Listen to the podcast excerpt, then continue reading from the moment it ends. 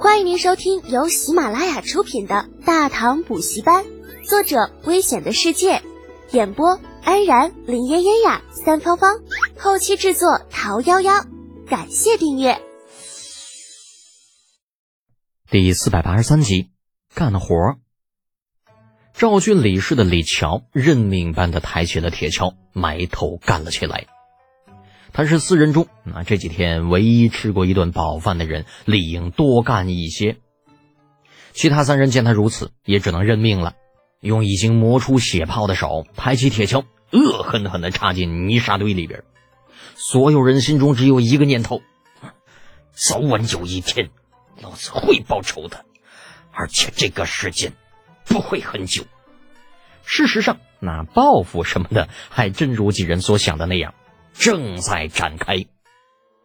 陇西李氏的李瑞在被放回去之后，第一时间把岐山县发生的事情向家主做了汇报。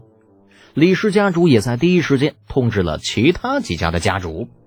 一时间，长安城风起云涌，崔氏两家与范阳卢氏、赵郡李氏这四家的家主再次坐到了一起。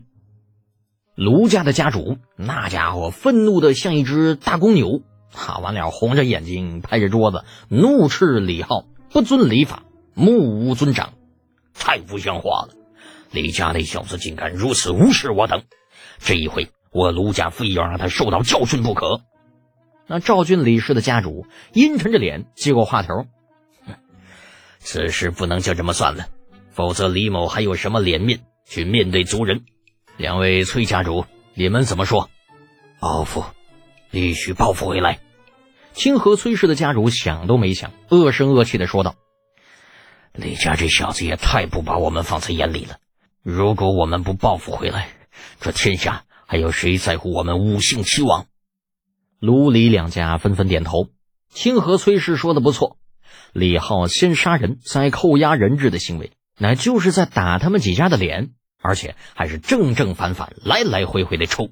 如果不报复回来，还有谁会真的把他们几家放在眼中呢？柏林崔氏家主虽然之前和李浩有过合作，双方呢算是有些交情，可在利益面前，这位家主也被蒙蔽了双眼。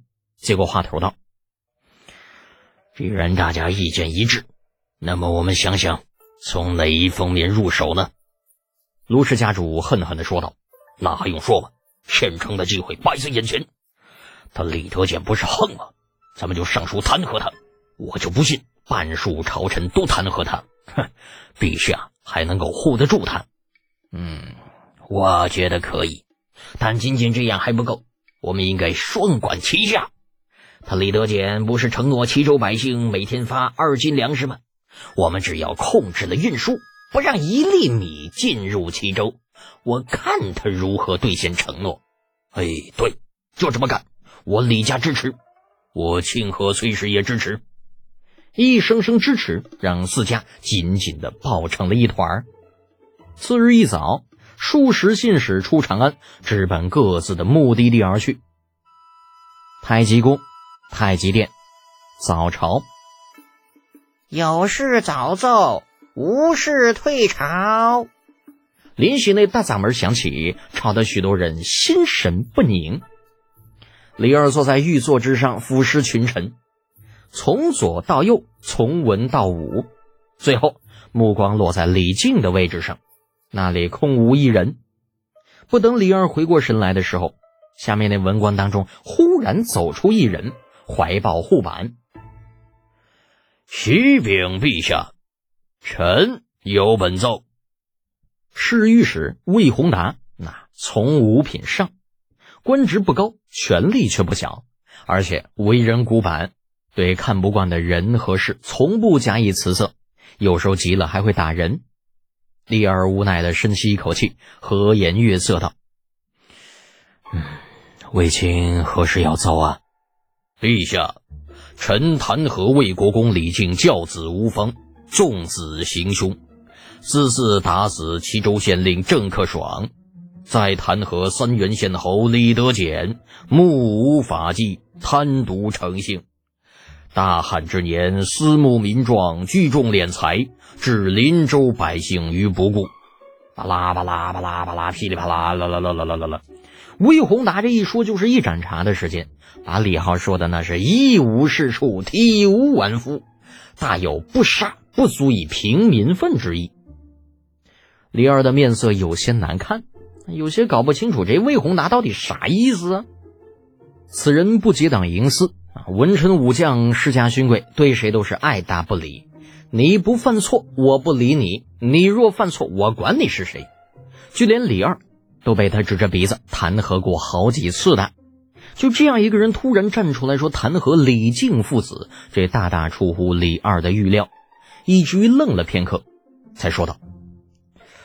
呃，卫青啊，你所说的事情朕都知道了，请你放心，朕一定会安排人仔细调查，力争不冤枉一个好人，也不放过一个坏人。不想这老魏根本就不理这茬，任李二如何说，依旧梗梗着脖子站在殿中侃侃而谈。陛下，臣以为此事应该从速办理，关中大旱，百姓疲弊。若是再拖上三五个月，怕是会有民变发生。魏氏御史，请你注意自己的言辞。陛下何时说过要拖三五个月了？你不要在这里混淆视听。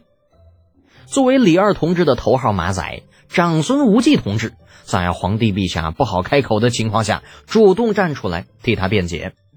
而且你刚刚说的那些都是一面之词。魏国公三元县侯。都是于国有功之臣，岂能因为三言两语不经调查便定了罪责呢？长孙仆射，魏御史有一说一，何来混淆视听之说？